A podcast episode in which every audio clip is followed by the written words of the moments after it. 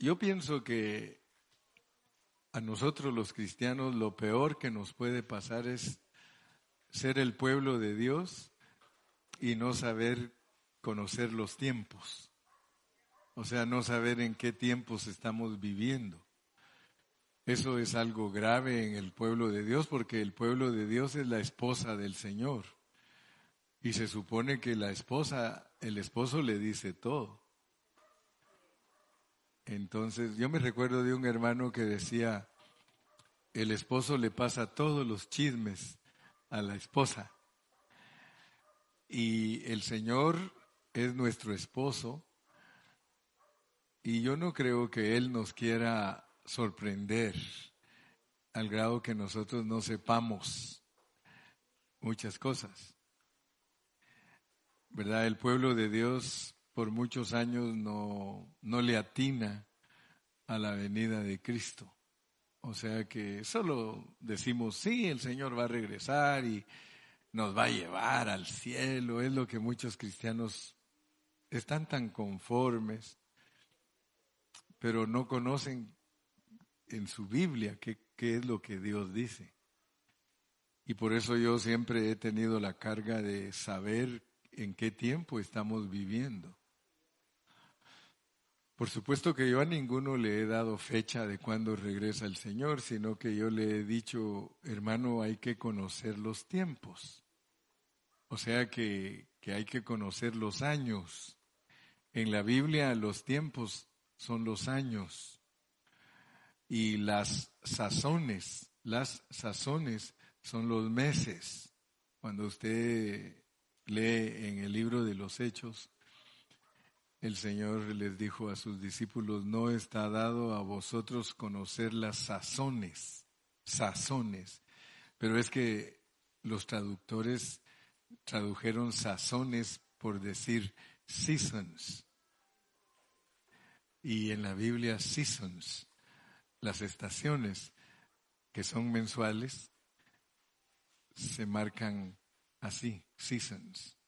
Entonces lo que Dios le dijo a sus discípulos es que a ellos no les estaba dado conocer los meses.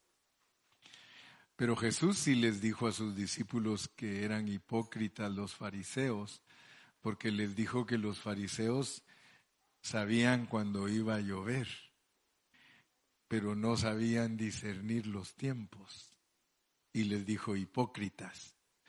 Ahora noten ustedes que cuando va a llover, dice, hay arreboles y se pone oscuro y todos dicen va a llover. Entonces les dijo que también tenían que conocer los tiempos para saber lo que está pasando. Amén. Parece que una mosquita anda por aquí. Y yo como no tengo pelo la siento, pero perfectamente cada vez que aterriza.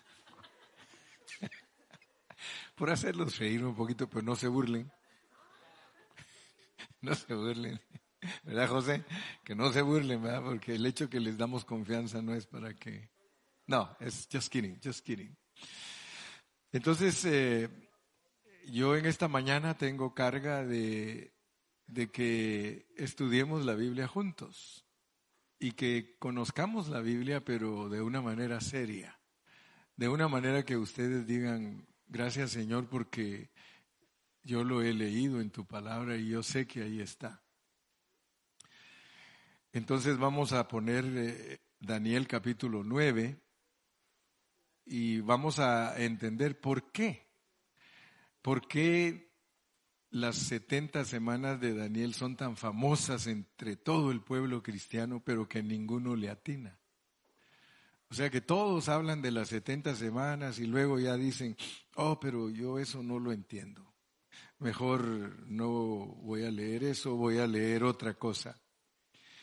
Pero la Biblia ha sido dada a nosotros para que nosotros estemos ubicados para que nosotros sepamos qué es lo que está pasando.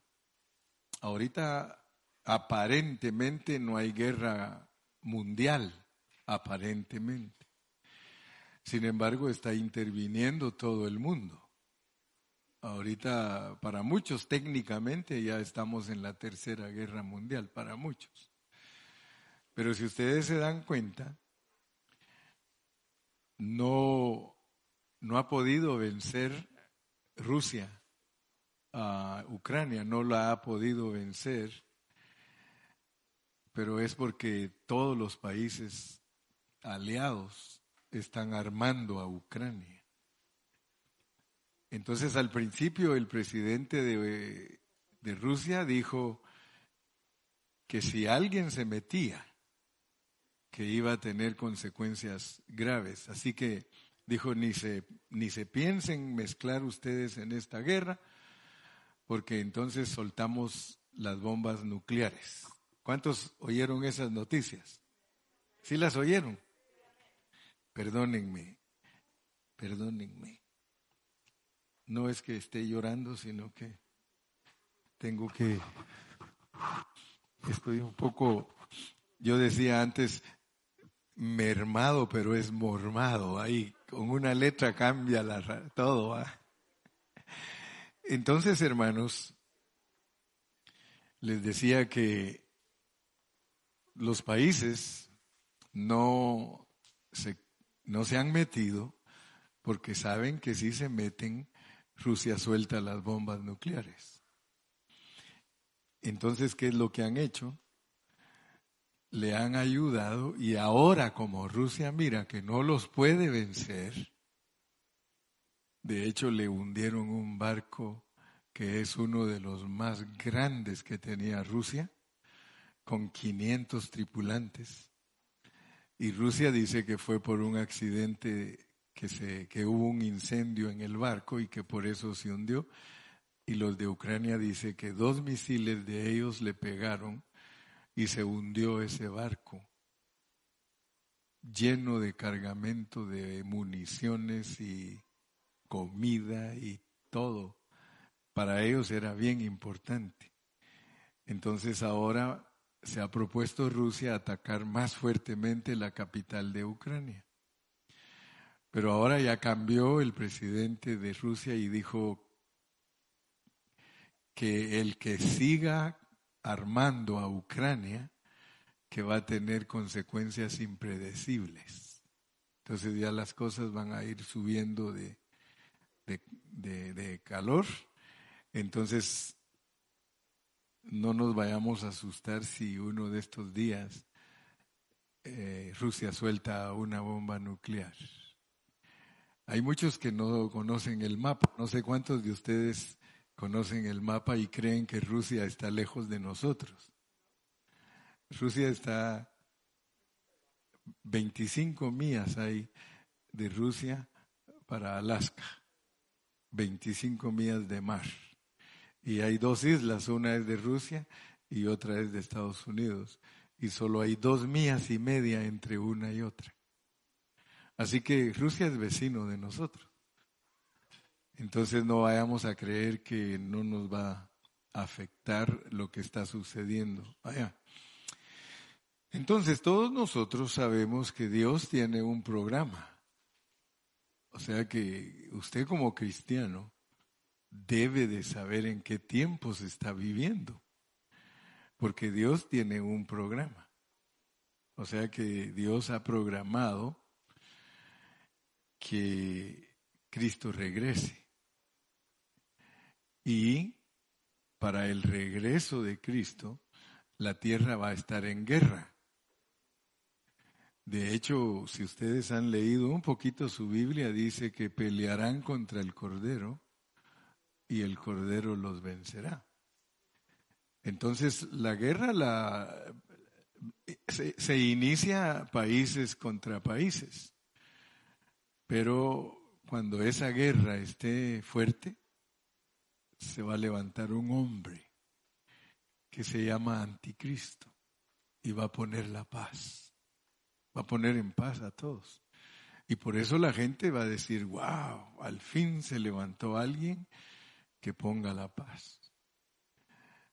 Pero ¿qué dice la Biblia? Que cuando digan paz y seguridad, vendrá destrucción repentina. Entonces, el anticristo solo va a gobernar por tres años y medio.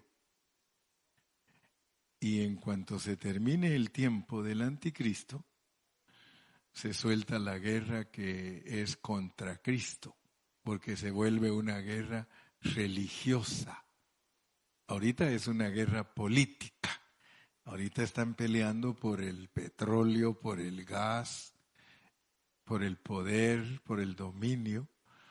Pero cuando ya el anticristo ponga en paz a todos y les ayude a entender cómo funciona la economía global y cómo no sean afectados los países, eh, porque ahorita todo está caro y se va a poner más caro. Pero ustedes no se preocupen porque la Biblia dice que para nosotros serán tiempos aún de sequía y ni siquiera nos vamos a dar cuenta que hay sequía. Porque a los hijos de Dios Dios los va a proteger. Mire la pandemia. En la pandemia yo me quedé asustado porque todos los hermanos me dijeron a mi hermano, ahora tenemos más dinero. O sea que pandemia y guerra les favorece a los hermanos porque no se van de vacaciones. O sea que se va, el Señor manda pandemia y ninguno sale porque está duro irse a contaminar y entonces ahorran. Y si se pone este mundo con guerra, ¿quién va a querer salir?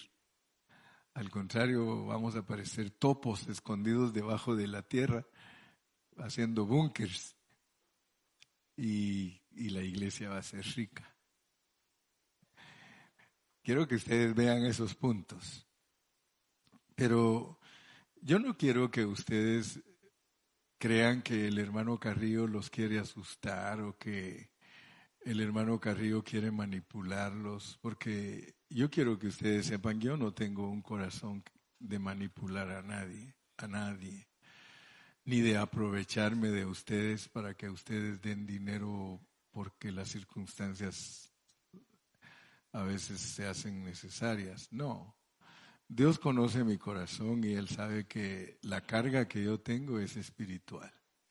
Yo quiero que todos ustedes sean vencedores, que todos ustedes dejen que Cristo se forme en ustedes. Ese es mi deseo, mi carga, mi anhelo y yo sé que se va a lograr porque Dios nos va a apretar. Al que no se deje apretar, lo va a apretar. Y todos vamos a salir avantes. Todos vamos a salir victoriosos. ¿Cuántos dicen amén? Porque nosotros para eso hemos sido llamados, para ser victoriosos. Pero quiero decirles que es necesario que ustedes pongan más atención Pongan mucha atención, no vayan a dejar que el enemigo los duerma, porque cuando yo empiezo a predicar, yo empiezo a ver algunos que me empiezan a llamar. Y no aprovechan, no aprovechan. Estoy seguro que si estuviera en el lugar que le gusta estar, ahí no se duerme. O le gustaría, o estar haciendo lo que le gusta estar haciendo, no se duerme, pero aquí el enemigo se burla de muchos porque como no tienen su corazón puesto en esto, los duerme. Entonces vamos a averiguar y vamos a poner el capítulo 9 de, de Daniel. ¿Cómo fue que Daniel resultó recibiendo una revelación de Dios acerca de los tiempos? Y ojalá que nosotros seamos Danieles que nosotros anhelemos lo que anhelaba Daniel. Así que por eso vamos a ir leyendo. Usted solo va a leer conmigo y va a poner atención. Dice, en el año primero de Darío, hijo de Azuero, de la nación de los Medos, que vino a ser rey sobre el reino de los caldeos. No importa si no sabe ni quiénes son esas personas queremos ver qué motivó a Daniel a recibir revelación de Dios. En el año primero de su reinado, yo, Daniel, miré atentamente en los libros el número de los años de que habló Jehová al profeta Jeremías. que habían de cumplirse las desolaciones de Jerusalén en 70 años. Noten pues, Daniel dice que él averiguó, pero atentamente, en los libros, en el libro de, de, Jeremías, que a Jeremías Dios le dijo que en 70 años se iban a cumplir las desolaciones de Jerusalén. Y entonces, como vio Daniel que lo que Dios habla es ciertísimo, por eso se puso a leer, verso 3, y volví mi rostro a Dios el Señor, buscándole en oración y ruego, en ayuno, silicio y ceniza. ¿Por qué lo hizo? Porque se dio cuenta que los 70 años de las desolaciones se cumplieron al pie de la letra, lo que Dios le dijo a Jeremías. Versículo 4 y oré a Jehová mi Dios e hice confesión diciendo, ahora Señor Dios grande, digno de ser temido, que guardas el pacto y la misericordia con los que te aman y guardan tus mandamientos, hemos pecado, hemos cometido iniquidad. Miren la actitud que debe de tener alguien que quiera saber en qué tiempo se está viviendo hemos hecho impíamente y hemos sido rebeldes y nos hemos apartado de tus mandamientos y de tus ordenanzas. No hemos obedecido a tus siervos los profetas, que en tu nombre hablaron a nuestros reyes, a nuestros príncipes, a nuestros padres y a todo el pueblo de la tierra. Tuya es, Señor, la justicia y nuestra la confusión de rostro, como en el día de hoy lleva todo hombre de Judá, los moradores de Jerusalén y todo Israel, los de cerca y los de lejos, en todas las tierras a donde los has echado a causa de su rebelión con que se rebelaron contra ti. Oh Jehová, nuestra es la confusión de rostro de nuestros reyes, de nuestros príncipes y de nuestros padres, porque contra ti pecamos. De Jehová nuestro Dios es el tener misericordia y el perdonar, aunque contra Él nos hemos rebelado. Y no obedecimos a la voz de Jehová nuestro Dios para andar en sus leyes que Él puso delante de nosotros por medio de sus siervos los profetas. Todo Israel traspasó tu ley apartándose para no obedecer tu voz, por lo cual ha caído sobre nosotros la maldición y el juramento que está escrito en la ley de Moisés, siervo de Dios, porque contra él pecamos. Y él ha cumplido la palabra que habló contra nosotros y contra nuestros jefes que nos gobernaron, trayendo sobre nosotros tan grande mal, pues nunca fue hecho debajo del cielo nada semejante a lo que se ha hecho contra Jerusalén. Conforme está escrito en la ley de Moisés, todo este mal vino sobre nosotros y no hemos implorado el favor de Jehová nuestro Dios para convertirnos de nuestras maldades y entender tu verdad.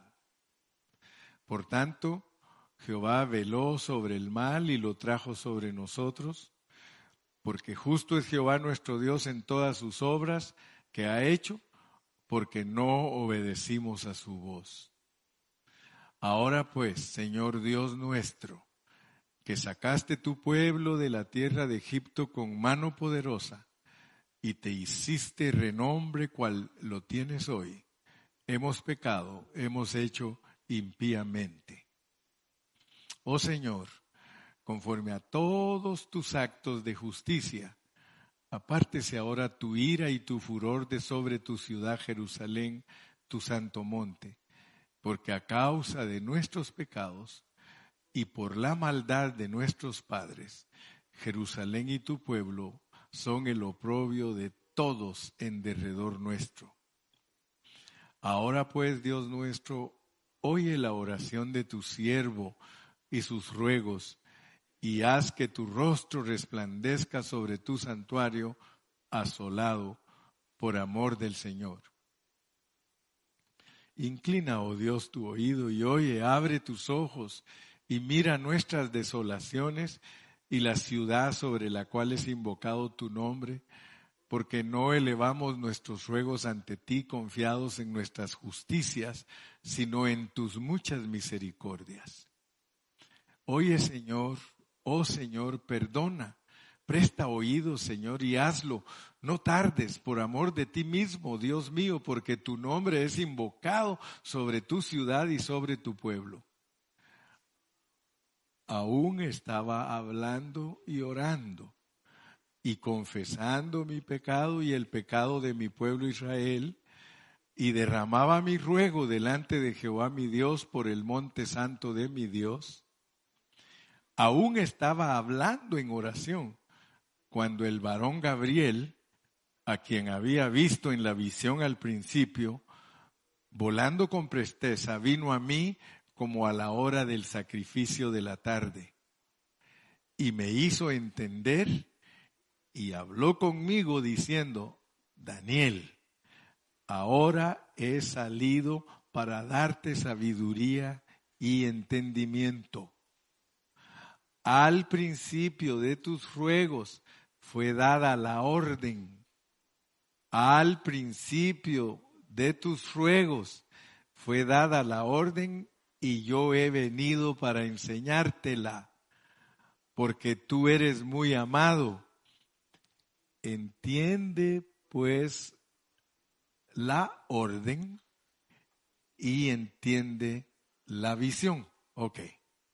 Yo quiero que ustedes se den cuenta que si nosotros queremos conocer los tiempos, si nosotros queremos saber qué es lo que está sucediendo en el mundo, no vamos a ir con un adivino para que con la bola de cristal nos diga qué es lo que está pasando, sino que tenemos que ir a la Biblia. Y la Biblia nos da el ejemplo de cómo Dios nos puede revelar los tiempos. Ustedes desen cuenta que para que Dios nos revele los tiempos, nosotros tenemos que reconocer que no hemos sido buenos que no hemos dedicado nuestra vida totalmente a Dios como Él se merece, que no hemos vivido como cristianos genuinos, sino que hemos vivido como cristianos mundanos, como cristianos que nos distraemos en tantas cosas que hay en el mundo y por eso tenemos que arrepentirnos. Yo anhelo en mi corazón que el arcángel Gabriel, cada vez que nos revele Dios algo, nos dijera que somos muy amados. Qué lindo sería que el arcángel diga de ti y de mí que somos amados. ¿Te gustaría a ti que el arcángel dijera que eres amado delante de Dios? Amén, amén. Yo sí quiero que digan de mí que soy amado. Entiende pues, y quiero que ustedes se den cuenta que para entender lo que se va a hablar hoy, debe de haber orden y debe de haber visión. Debe de haber orden y visión. Si nosotros no entendemos la orden y no vemos la visión, es imposible que nosotros entendamos lo que Dios nos quiere revelar. Yo no sé cuánto ama usted a Dios.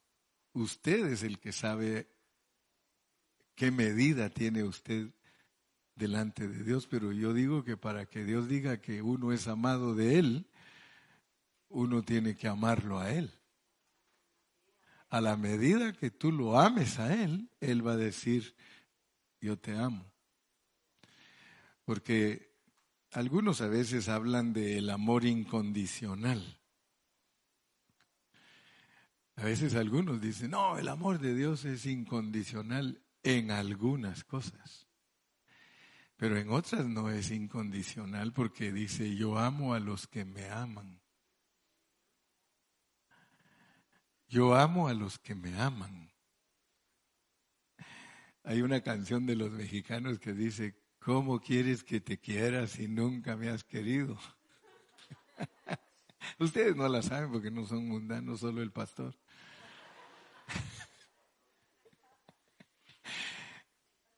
Pero yo se la he oído a Ramón.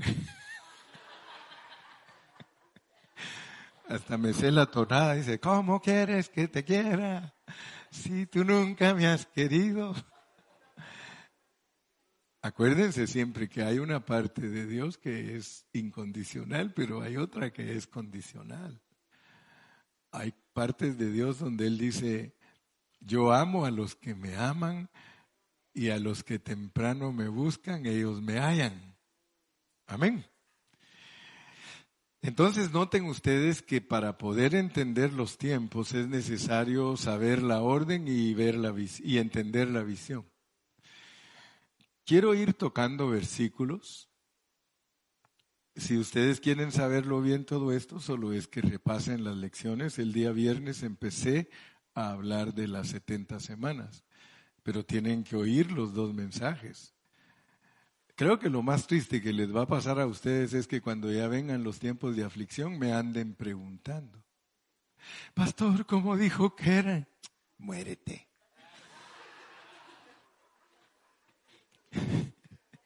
Eso es lo peor que les va a pasar si cuando venga ya la apretura todos, hay que preguntarle al pastor, él nos había dicho. Lo bueno es que usted lo sepa, que desde ahorita ponga atención para que después no ande corriendo. Vamos a leer versículos porque la Biblia es un rompecabezas. The Bible is a, puzzle. And we have to have all the pieces and put all the pieces together to see the picture. Tenemos que tener todas las piezas juntas para ver la foto. Entonces, apunten sus versículos. Vamos a leer un versículo respecto a la orden y la visión. Vamos a ir a Isaías 11:11. 11. Y si me lo pusieran con la versión de las Américas, if you find the, the, version of the, the, Americans, esa Biblia tiene bien claro Isaías 11:11. 11. Isaías 11:11. 11. Quiero que todos ustedes sepan que en toda la historia del mundo entero, en toda la historia del mundo entero, Israel solo va a ser restaurado dos veces. Dos veces.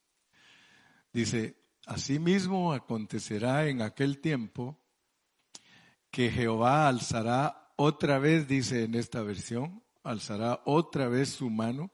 Me gusta más la versión de las Américas porque no dice otra vez, sino que dice por segunda vez. Si alguien tiene la Biblia de las Américas, se puede, dice, ¿verdad? Por segunda vez dice, ¿verdad?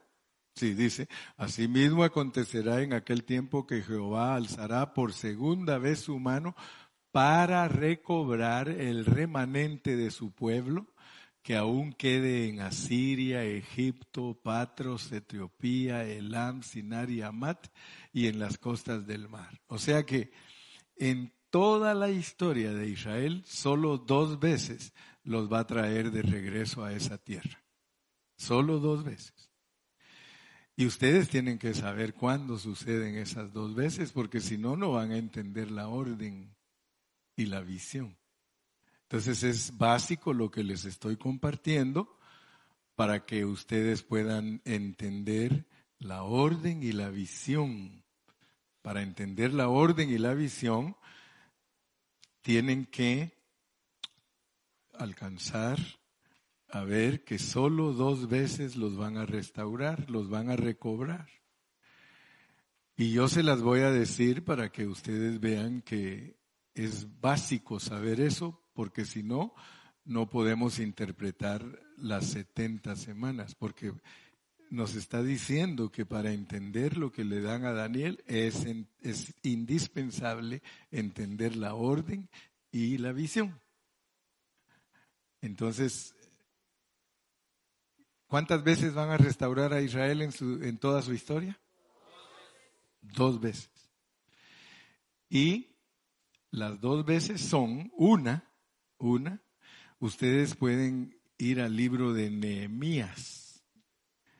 En el libro de Nehemías está la primera vez que se restaura Jerusalén. Nehemías. Si ustedes se dan cuenta, en el capítulo número uno,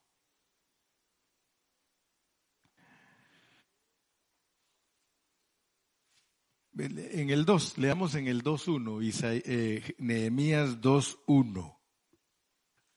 Nehemías 2.1. Esta es la primera vez que Dios recobró a Israel, restauró a Israel.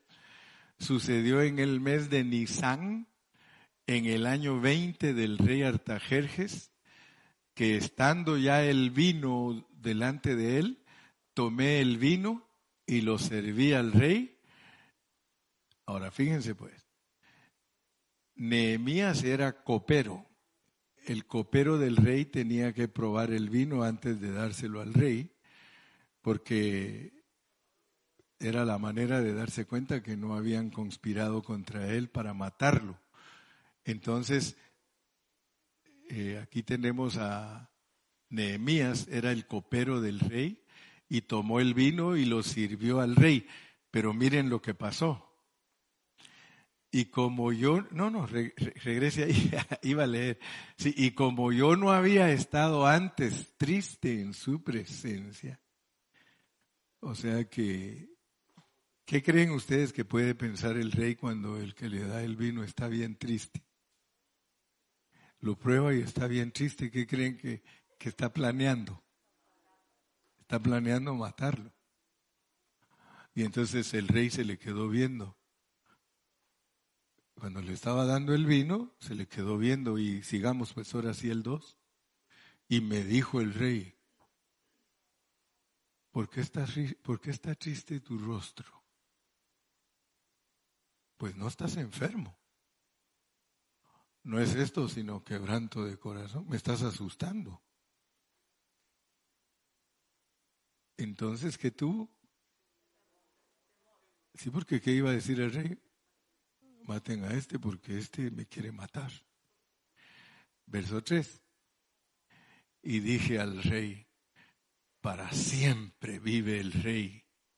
¿Cómo no estará triste mi rostro cuando la ciudad, casa de los sepulcros de mis padres, está desierta y sus puertas consumidas por el fuego? Me dijo el rey, ¿qué cosa pides? Entonces oré al Dios de los cielos. Una quick, una quick prayer, ¿verdad? Porque le pregunta, a ver, ¿qué quieres? Señor Jesús, ¿qué le pido, Señor Jesús? inmediatamente tenía la respuesta. ¿Qué le dijo? Si le place al rey y tu siervo ha hallado gracia delante de ti, envíame a, a Judá, a la ciudad de los sepulcros de mis padres, y la reedificaré. Entonces el rey me dijo, y ya en otra ocasión les dije a ustedes lo que significa ese paréntesis. Y la reina estaba sentada junto a él. ¿Cuánto durará tu viaje? ¿Y cuándo volverás? Y agradó al rey enviarme después que yo le señalé tiempo. Además dije al rey, si le place al rey que se me den cartas para los gobernadores al otro lado del río, para que me franqueen el paso hasta que llegue a Judá. Y carta para Asaf, guarda del bosque del rey, para que me dé madera para enmaderar las puertas del palacio de la casa y para el muro de la ciudad y la casa en que yo estaré, y me lo concedió el rey según la benéfica mano de mi Dios sobre mí. Bueno, ahí después lo leen ustedes completo, pero lo que quiero decirles es que esa fue una orden. Si nosotros no entendemos esa orden, nosotros no vamos a entender lo que vamos a leer de Daniel 9, 24 en adelante. La orden fue que se fuera Nehemías a restaurar la ciudad y lo mandaron con cartas y con madera y todo. Ahora, si ustedes leen el libro de Nehemías, ustedes se van a dar cuenta que Nehemías restauró la ciudad, pero tenía en una mano qué? Espada y con la otra ponía ladrillos. Yo no sé cómo es construir así, hermano, pero viendo para todos lados y poniendo ladrillos y con la cuchara echando mezcla. Eso es bien difícil, hermano. Pero así reconstruyeron toda la ciudad. Y los enemigos siempre hablando mal de ellos y siempre queriendo atacarlos. Ok. Entonces esa es la primera vez que Israel es restaurado. ¿Cuántas veces lo van a restaurar? Ok. La primera vez que lo restauraron, esa orden salió en el año y, quiero que por favor algunos de ustedes pongan atención porque si no ponen atención en estos números, algunos dicen, es que yo no fui a la escuela, pastor, y yo no sé contar esos números. Mire, déjese de cuentos que si usted me presta a mí eh, 100 dólares y le voy pagando de 10 en 10, usted sí sabe hacer la cuenta. ¿Sí o no? Supongamos que usted me presta mil dólares a mí y yo le digo te voy a dar 100 de premio por los mil que me prestas y le voy a pagar 100 cada semana. ¿Usted cree que no sabe contar? ¿Va quitando 100 cada semana? ¿Cuántas semanas le tengo que pagar? ¿Cuántas? Once. Algunos no dijeron bien porque no hacen bien las cuentas, a eso sí me los vacilo. Pero once pagos de a cien. Entonces, la razón por qué se dice que esa orden se dio en el año menos 445, la razón por qué se dice así es porque cuando nació Cristo, cambiaron el calendario. Todos ustedes deben saber que cuando nació Cristo cambiaron el calendario. Porque cuando nació Cristo empezaron a contar los años de uno en adelante. Pero antes que Cristo naciera se contaba menos, menos, menos, menos. Ahora, no hay año cero. No hay año cero. Solo hay año uno o año menos uno. ¿Ok? Entonces,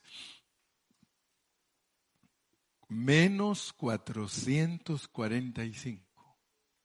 Ese fue, esa es la primera orden. Estamos hablando de orden y vamos a ver la visión. Pero de acuerdo a la orden, la orden salió en el año menos 445. Ahora tenemos que saber un poquitito de matemáticas. Vamos a ir a Daniel 9:24, porque ahí nos van a ir diciendo cómo descontemos. Y ustedes tienen que aprender a descontar. Así como les dije que si les debía y les pagaba, saben descontar, pues ahorita vamos a descontar. Después de que le dicen a Daniel que dos veces van a restaurar a Israel y le dicen que entienda la orden y que entienda la visión, entonces le, da, le dan una cantidad. Le dice 70 semanas están determinadas sobre tu pueblo Israel y sobre tu ciudad Jerusalén. 70 semanas. Es como la deuda de que usted me prestó mil dólares. Y está, mire, esto es lo que usted debe de darse cuenta, 70 semanas. Y ya hemos hablado que esas 70 semanas son como un reloj. Es un reloj de 70 semanas. Para que yo le esté compartiendo a usted esto, yo he estudiado esto años de años de años y lo repito cada, cada 10 años. 70 semanas, esa palabra semanas son semanas de años, semanas de años, no son semanas de días. Cuando Dios le habló a Daniel, le dijo, 70 semanas están determinadas sobre Israel y sobre Jerusalén y le dijo todo lo que iba a suceder en esas 70 semanas. Ustedes pueden alcanzar a ver que esas 70 semanas es importante ver en ellas las dos venidas de Cristo, las dos órdenes que hay, porque si no vemos en esta visión las dos órdenes, no vamos a entender. 70 semanas se tiene que terminar la prevaricación, tiene que morir Cristo en la cruz del Calvario para espiar la iniquidad y traer la justicia perdurable, se tiene que cumplir todo lo que es de los profetas y que Cristo establezca su reino. Ungir al santo de los santos es que Cristo va a regresar a esta tierra y va a establecer su reino. Entonces, miren la visión, pues. Ahí está la orden y la visión. Ahora, hay dos órdenes en la historia de Israel y esta es la primera. Y esta primera es año menos, ¿cuánto? Menos 445. Si alguno tiene Biblias con fechas, aquí en el lado izquierdo del libro de Nehemías dice menos 445. ¿Habrá alguien que la tenga? ¿Alguien tiene Biblia que en Nehemías dice menos 445. Si ahora ya ni Biblia tienen los cristianos, ¿tiene teléfono que diga eso? Menos 445. Si quieres lo vas poniendo ahí ese menos 445 para que se familiaricen. Solo hay un numerón menos 445, orden a Nehemías. Orden a Nehemías menos 445. Ahora vamos a ver cómo le tenemos que descontar a esa fecha. Hagan caso y cuenta que nos dan oportunidad de pagar esos, esos 445 en tres pagos. Voy a asociar para que ustedes aprendan. Nos dan chance de pagar eso en tres pagos. Le debemos 445, pero como tenemos que pagar, le vamos a ir descontando. Ay, qué bonito ese número vos. Pero ahora ponme Daniel 9:25.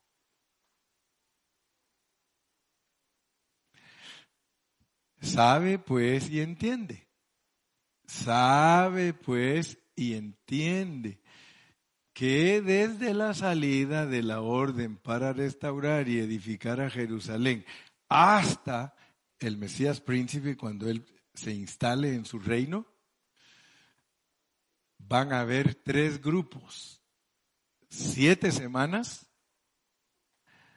sesenta y dos semanas. Esto es lo primerito que nos revela Dios que se puede hacer un pago de 62 semanas y se puede hacer un pago de 7 semanas. Pero nosotros tenemos que saber la regla que se usa para restar eso. Porque no es nada más de, ah, voy a quitar esto y voy a quitar esto. No.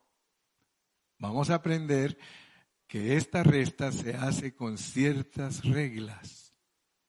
Y yo les mencioné esas reglas el viernes. Les dije que una de las reglas para restar eso, esa deuda, es, bueno, ¿cuántos están entendiendo que solo lo estoy ilustrando como una deuda, pero no es una deuda, verdad? Porque si no, después van a andar diciendo, es que la deuda, es que, y, y, se les va a complicar más el asunto. Solo estoy usando una ilustración para que entendamos. Amén. Sabe pues y entiende. sabe pues y entiende que desde la salida de la orden para restaurar y edificar a Jerusalén hasta el Mesías príncipe hay siete semanas. Siete por siete, cuarenta y nueve, porque son semanas de años. Siete por siete. Y sesenta y dos semanas, sesenta y dos por siete, cuatrocientos treinta y cuatro. Sesenta y dos por siete, 434. Y luego nos dice un dato, dice, la ciudad se va a volver a edificar y el muro en tiempos angustiosos. Nos da una referencia de, de, qué es lo que se va a hacer. Luego 26. Y después de las 62 semanas van a matar a Cristo después de las 62 semanas van a matar a Cristo o va a morir Cristo. Si a ustedes les dicen más, no por sí, o sea que Él no va a morir por sí mismo o para Él, sino que va a morir para finalizar el pecado porque va a perdonar a todos los pecadores. Y el pueblo de un príncipe que ha de venir va a destruir la ciudad. Tienen que leer un poquito de historia y resulta que en el año 70 de la edad, de, nuestra edad, el año 70, después del año 1, 2, 3, año 70, Nerón destruyó la ciudad. Eso fue en el año 70. Son referencias, pero no vamos a descontar ahorita nada. Luego el 27. Y por otra semana confirmará el pacto con muchos otra semana. Entonces tenemos siete semanas, 62 semanas y otra semana. Se recuerdan que tenemos chance de hacer esos tres pagos, pero nos van a decir, pero los pagos son cuando tú quieres. Cuando yo te diga, me vas a hacer los pagos. Porque si crees que te estoy pidiendo un pago de siete primero, otro pago de 62 después y otro pago de siete después, no, no, no. Yo voy a establecer el orden de cómo me pagas tú eso a mí. Estoy tratando de ayudarles a entender las reglas que gobiernan el the reimbursement, el regresar esa deuda. Hay reglas para hacerlo. No es nada más de que, aquí están los siete que te me dijiste primero. Eh, aquí están ahora los 62 que me dijiste y de último ya solo te debo uno. No. Él dice, el Dios de nosotros, nos dice la forma en que nosotros tenemos que pagar esa deuda. Las claves, las claves para entender esa deuda, la misma palabra las da. Dice que después de las 62 semanas se le quita la vida al Mesías. Entonces ustedes usen su espíritu y su entendimiento porque la revelación está escondida en la palabra. Si a ustedes les dicen, después de las 62 semanas, le quitan la vida al Mesías, entonces les están pidiendo el pago de 62 en la cruz del Calvario. ¿Amén o no amén? Dice, me pagas el 62 en la cruz pero me lo pagas unos días después, porque después de las 62 semanas se quitará la vida al Mesías. Después de las 62. Entonces vamos a averiguar para qué sirve el 62. Ahora me vas a hacer, a ese 445 le vas a quitar 62. Son 434. Réstale 434 años al 445 y nos muestras a dónde llegamos.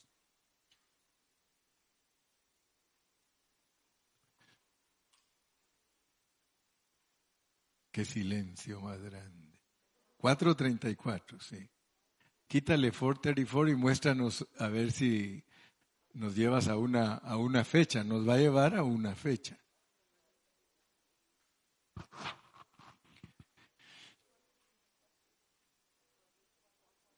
Wow. two, three, four, five. Menos 445. Le quitas 434. Bueno, primero llegamos nosotros que aquel. ¿Ya lo estás haciendo?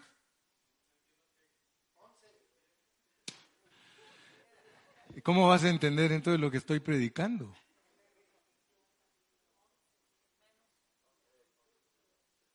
Haz una resta.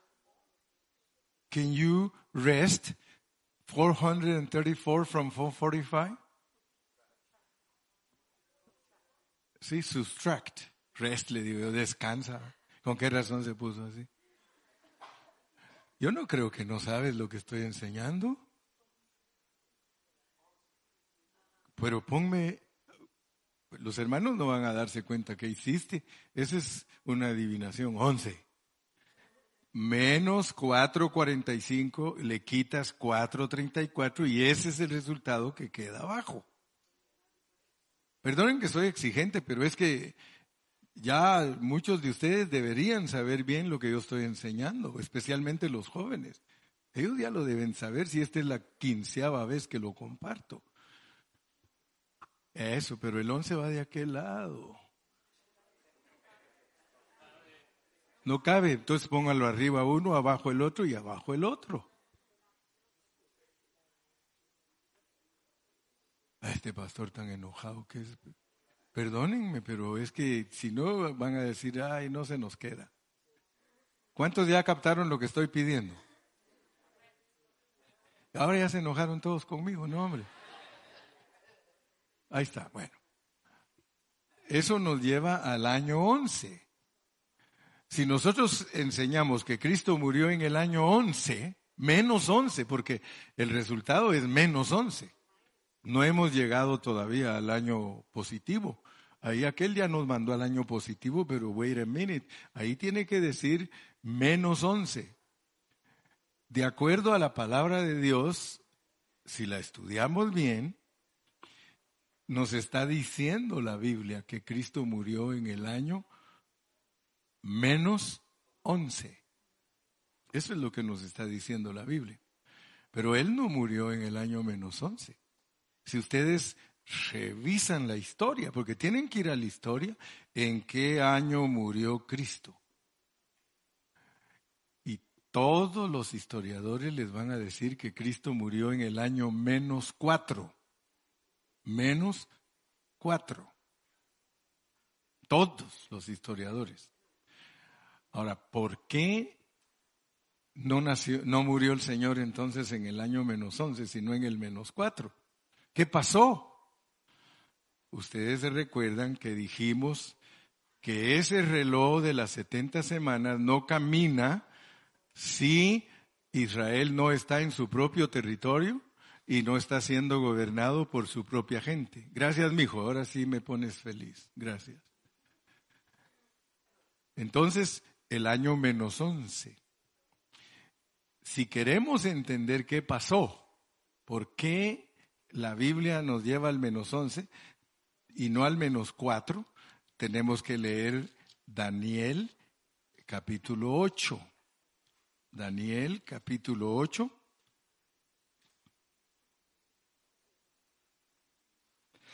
Y versículo 14.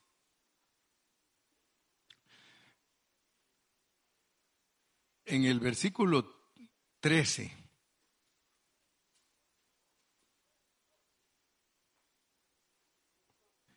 O podemos leer, si quieren, desde el versículo 12.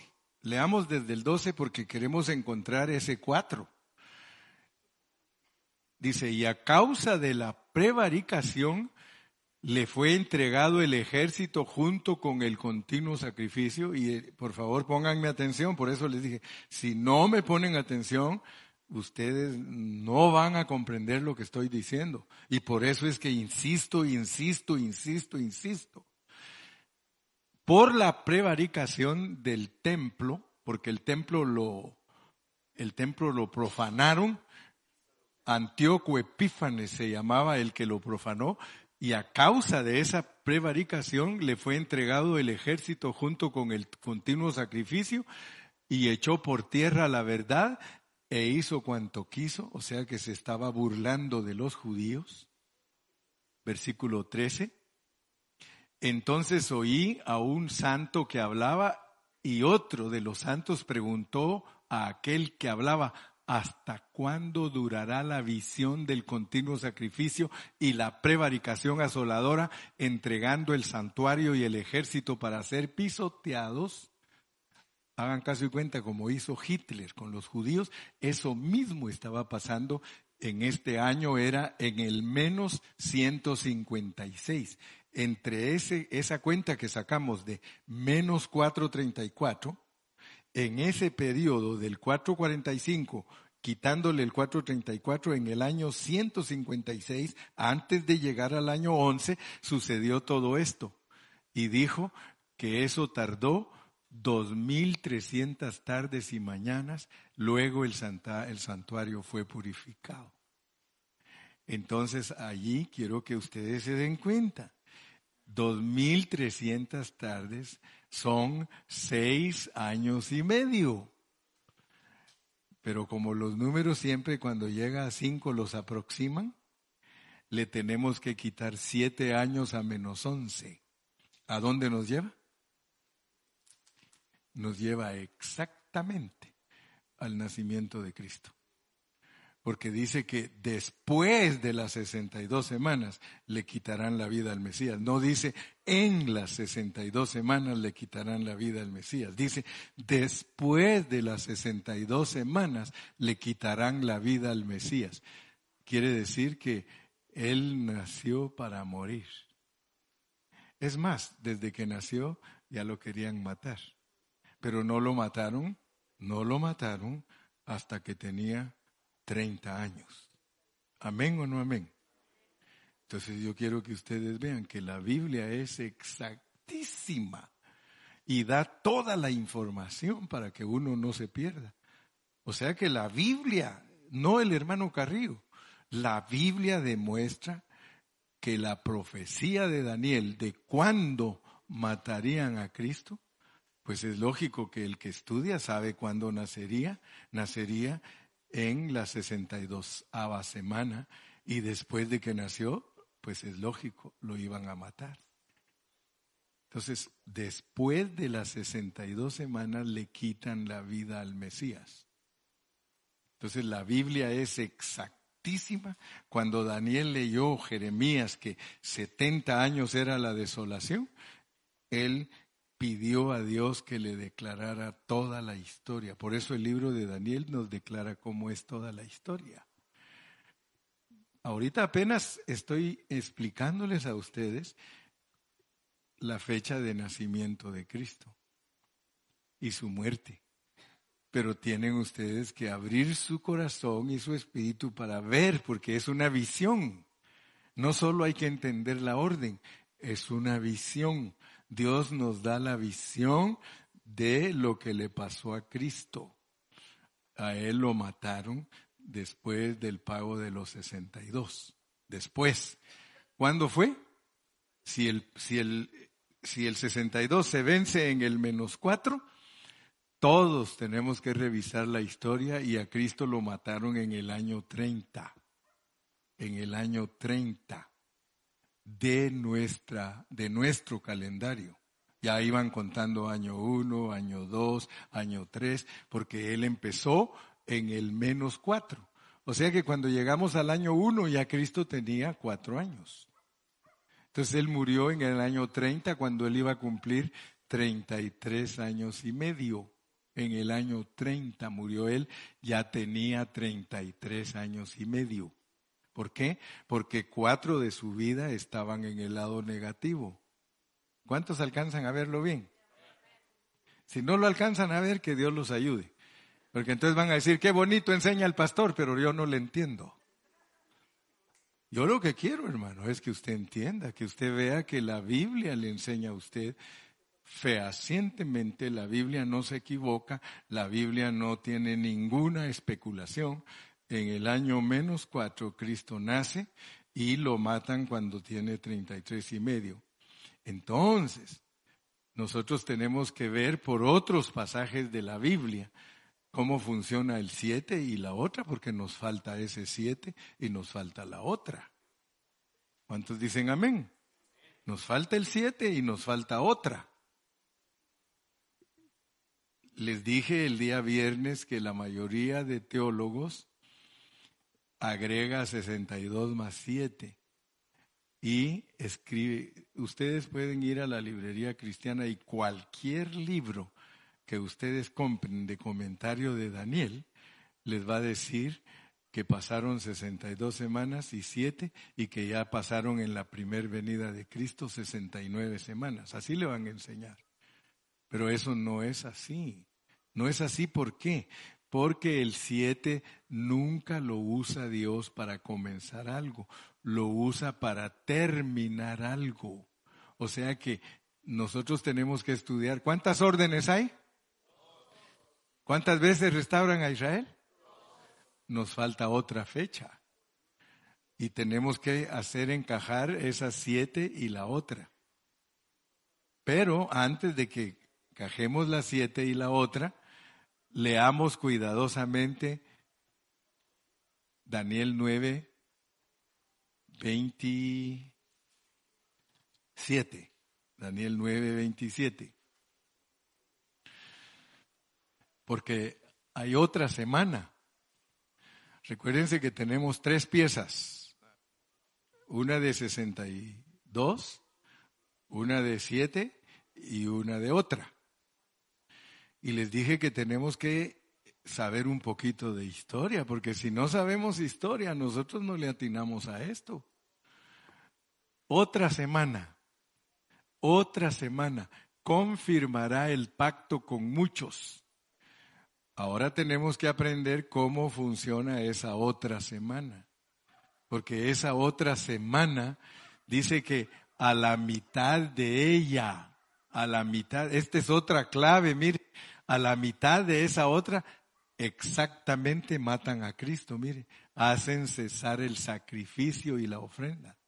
Cuando Cristo muere en la cruz del Calvario, después de las 62 semanas le quitarán la vida al Mesías y usted tiene que usar la mitad de esa otra semana porque él tuvo tres años y medio de ministerio. Esa es la mitad de la otra semana.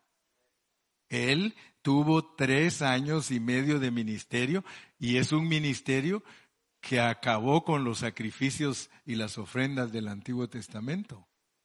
Entonces noten pues que de una vez allá en la primer venida de Cristo nos ponen el cumplimiento de 62 y la mitad de la otra. Si usted no sabe historia, le es difícil entender esto porque, de acuerdo a la historia, Cristo murió después de tres años y medio de ministerio. O sea que Él murió no solamente después de las 62 semanas, sino a la mitad de la otra. ¿Cuántos alcanzan a verlo? Entonces usted ahí ya tiene interpretadas 62 y la mitad hasta de una vez aprende qué día, qué día murió Cristo. Mire, ¿cuál es la mitad de la semana? ¿Qué día es la mitad de la semana? Cuando dicen el ombligo de la semana. Miércoles, el miércoles. Sin necesidad que a usted lo engañen, usted sabe que Cristo murió en el miércoles. Dice que tres días, y los, los días son exactos. De miércoles a jueves, un día. De jueves a viernes, otro día, dos días. De viernes a sábado en la tarde, tres días. El Señor resucitó el sábado en la tarde y por eso el domingo en la resurrección, que hoy están celebrando muchos la resurrección, Él ya no estaba en la tumba. Muy de mañana ya no estaba en la tumba porque Él resucitó el sábado en la noche. A la mitad de la semana murió el Señor, día miércoles. En cambio, como lo pone la tradición, dice que murió el viernes. Del viernes al sábado, un día. Del sábado al domingo, dos días. Eh, la tradición debería de poner que Él resucitó el lunes. Pero eso no se puede porque la Biblia no lo va a dejar. de acuerdo a la Biblia, Él resucitó el sábado en la noche y ya estaba presente el domingo muy de mañana. Aleluya. Pues no les pregunto cuánto me queda porque ya me pasé, ¿verdad tú? Estás enojado conmigo. No, ya me pasé. Ya, ¿verdad? Ahora ya todo dice. Te quiero mucho. Te quiero mucho. Perdónenme, por favor, que, que soy exigente, pero yo creo que solo cuando uno es exigente los hermanos se preocupan. Perdónenme. Y no lo tomen, tómenlo como lo toma él, no lo tomen de otro modo. Él está contento, me dijo así. No, es que me dijo. Yo creía que me estaba saludando y no, perdón, perdón, pido perdón públicamente si, si soy muy intransigente. Entonces, mis amados, tenemos otra orden. La razón por que me voy a pasar unos minutos hoy es porque quiero que se lleven de una vez los 70. Quiero que se lleven el 70 y que lo vean como está en la Biblia porque si no, no los aprovecho. A ustedes les gusta faltar mucho y después ya nunca, nunca les doy un estudio entero porque siempre, si no faltan un día, faltan el otro y así. Entonces ahora me los agarré bien aquí, día domingo. Nos falta siete semanas y la mitad de la otra. Allá en la primera venida de Cristo se cumplieron 62 y media. Si quieres saber más detalles, más adelante yo se los doy, pero ahorita quiero que sepa dónde encaja el número 7, porque Dios en la Biblia, el 7 solo lo usa para terminar cosas. Nunca lo podemos usar en la primera venida de Cristo, porque Dios nunca usa el 7 para empezar algo, solo lo usa para terminar algo. La semilla del 7 en Génesis es seis días trabajarás, en el séptimo descansarás. Entonces, 49 años, 7 por 7, 49. Ahora, noten pues, porque la segunda orden tenemos que saber cuándo fue dada. Los que han estudiado conmigo, ¿en qué fecha fue dada la segunda orden? 1947, cuando terminó la Segunda Guerra Mundial. Cuando terminó la Segunda Guerra Mundial, las Naciones Unidas dieron la orden que le devolvieran la tierra a los israelitas y que pusieran su bandera. Es más, miles de gente compraron los terrenos para que se lo devolvieran a los israelitas. Y en noviembre de 1947, el decreto de la ONU 678, para que no se les olvide, 6 7 y 8, él, la ONU dio la orden de restaurar a Jerusalén, a Israel, 1947. A eso agréguenle 49 años que dice la Biblia que se edificaría la ciudad. Exactamente en 1947 ellos empezaron a reconstruir la ciudad y en 1996, 1996, ellos celebraron el primer jubileo porque ellos celebran cada 49 años, dejan descansar la tierra y todo, ustedes saben, está en Levítico. Y en 1996 Israel celebró su primer jubileo después de haber regresado a su tierra. Entonces, bíblicamente, se acabaron los tiempos, solo falta la mitad de otra semana. Hay que saber, de acuerdo a la Biblia, en dónde va, porque es lo único que falta que se cumpla. Desde 1996 se acabó el tiempo. Y ahorita vivimos por, pura gracia, pura gracia.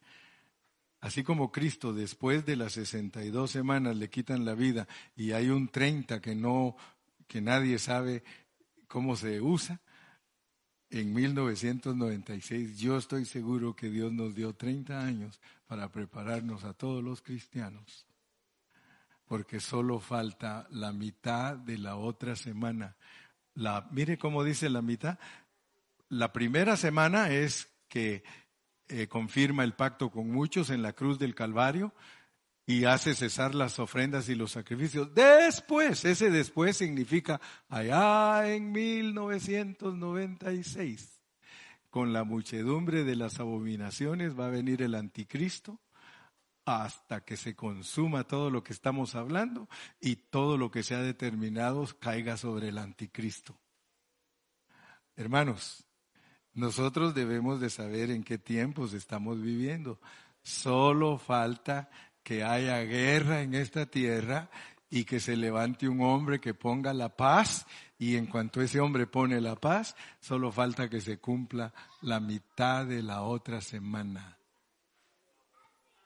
Y entonces Dios destruye al desolador. Entonces usted tiene que saber en qué tiempo está viviendo.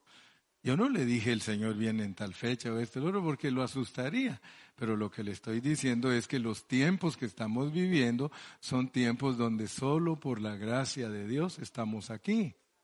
Solo por la misericordia de Dios estamos aquí. Con este mensaje yo les dejé bien clarito las 70 semanas y como le digo, no es para asustarlo ni nada, no, al contrario. Esto es para que usted diga, yo quiero vivir para Cristo, para que Dios no me sorprenda con su venida. Solo falta que se cumpla la mitad de la otra semana. Pero bíblicamente todo se acabó en el año 96, que en la Biblia es el año 2000 porque Cristo nació en el menos cuatro. Cuando era el 96 a los ojos de Dios, ya iban dos mil años. Y la Biblia dice, después de dos días nos dará vida. Pero siempre que Dios dice después de, cuando dice que después de las 62 hubo un periodo de 30 años. Así que después de que se acabó el tiempo hay un periodo de 30 años para que todos nos preparemos. ¿Y cuándo se terminan esos 30 años? Pues usted haga las cuentas. Sí, aquel es más aventado. En el 2026 se acaba ese tiempo, que es posible que en ese tiempo em, aparezca lo que estamos diciendo. Es posible. De acuerdo como están las cosas, hermano. Ya desde la pandemia el Señor ya empezó a tratar con muchos. Pero eso no quiere decir que muchos jóvenes, ay, es que como el hermano Carrillo dice que ya va a venir el Señor, entonces ya no me voy a casar.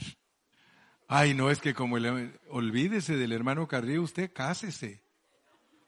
La Biblia dice que cuando Cristo venga estarán casándose y dándose en casamiento, comprando y vendiendo. Eso no para, hermano, la vida no para ni vaya a creer que yo le digo esto a usted para que usted diga, a la esposa le diga, es que el pastor dice que el mundo se acaba en tal fecha. Yo a nadie le he dicho cuándo se acaba el mundo, ni a nadie estoy manipulando. Lo único que yo les he enseñado es vive avisadamente, vive con temor a Dios, porque Dios no quiere agarrarte en curva. Dice que el que vela hay que velar, hermano, hay que velar. Ahorita no es tiempo de, ay, qué bonito, vámonos de vacaciones, vámonos de fiesta, es de velar. O sea que yo no estoy diciendo que no tomes vacation tampoco, hasta me puedes llevar si quieres. Lo que te estoy diciendo es que vivamos avisadamente, que no vivamos descuidadamente, no, no dejemos que el diablo nos engañe al grado de que nosotros creamos que todas las cosas están de viva la flor, no.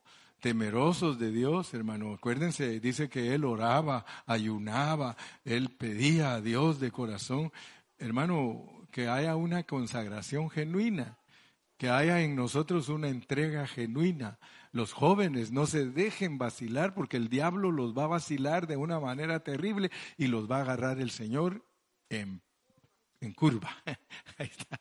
Jóvenes, jóvenes, jóvenes los tiempos. Qué triste es que se les enseñe la verdad y que no se pongan pilas. Pongámonos pilas todos. ¿Cuántos dicen amén? Yo quiero vivir pilas, hermano.